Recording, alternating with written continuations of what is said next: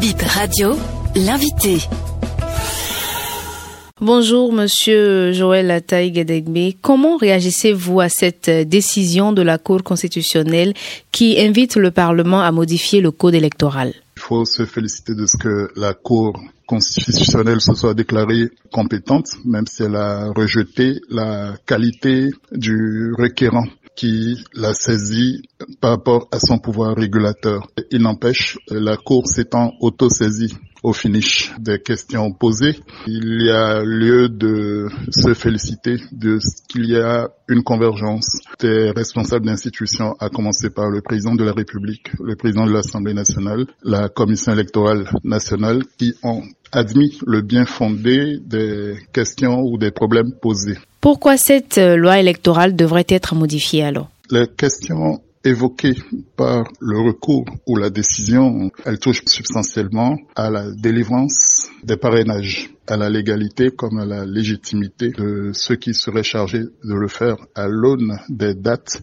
prévues pour les élections couplées législatives communales d'un côté et présidentielles de l'autre. Les législatives et communales devant intervenir le 11 janvier, l'Assemblée nationale issue de ces élections couplées ne pourrait être installée que trois jours après la date limite de dépôt des dossiers de candidature qui devraient comporter les, actes de parrainage. D'où la question qui se posait dans l'opinion de savoir quelle est l'Assemblée qui serait fondée à accorder les parrainages. Est-ce que c'est les députés de l'actuelle mandature ou ceux de la mandature sortante? La décision ne le dit pas, mais en orientant la réponse du, ou la décision vers une euh, relecture du code électoral, on incline à croire que euh, ce sera la nouvelle législature. De manière conséquente également, les nouveaux conseils, les maires issus des nouveaux conseils communaux et municipaux il va sans dire que c'est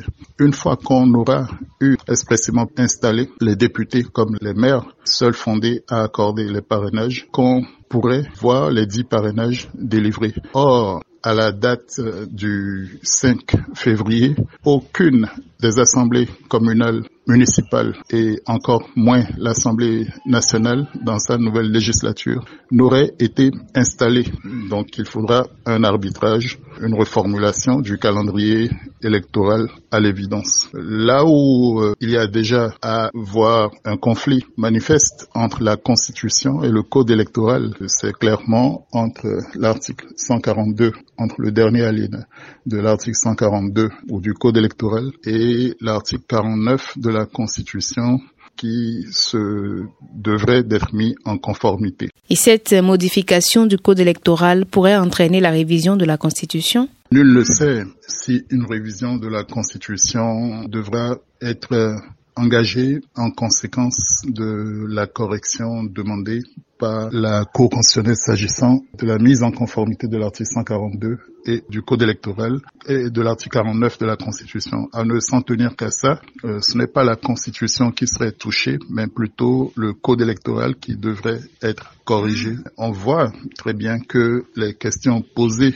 euh, vont au-delà de la contradiction dans la lettre et l'esprit de ces deux articles. C'est probablement dans le sens de ce que la Commission électorale nationale autonome a indiqué et dans le sens de ce que la plateforme électorale des OSC aussi le, le soutient, qu'une relecture du code électoral s'impose pour mettre en cohérence les différents articles, faire en sorte que l'application du code, code électoral soit aisée dans le cadre de l'organisation des prochaines élections générales de 2026 et voire au-delà.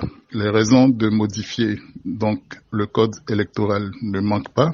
Celle de toucher à la Constitution ne serait-ce que au sujet des erreurs matérielles et certaines des incohérences évidentes ne manquent pas. Enfin, il est possible qu'il soit utile d'introduire des dispositions innovantes. Il faut simplement espérer que cela amène à consolider plutôt le texte que de le désarticuler comme semble l'indiquer la révision intervenu en certains points par la loi constitutionnelle 2019-40 du 7 novembre 2019 de la Constitution du 11 décembre 90.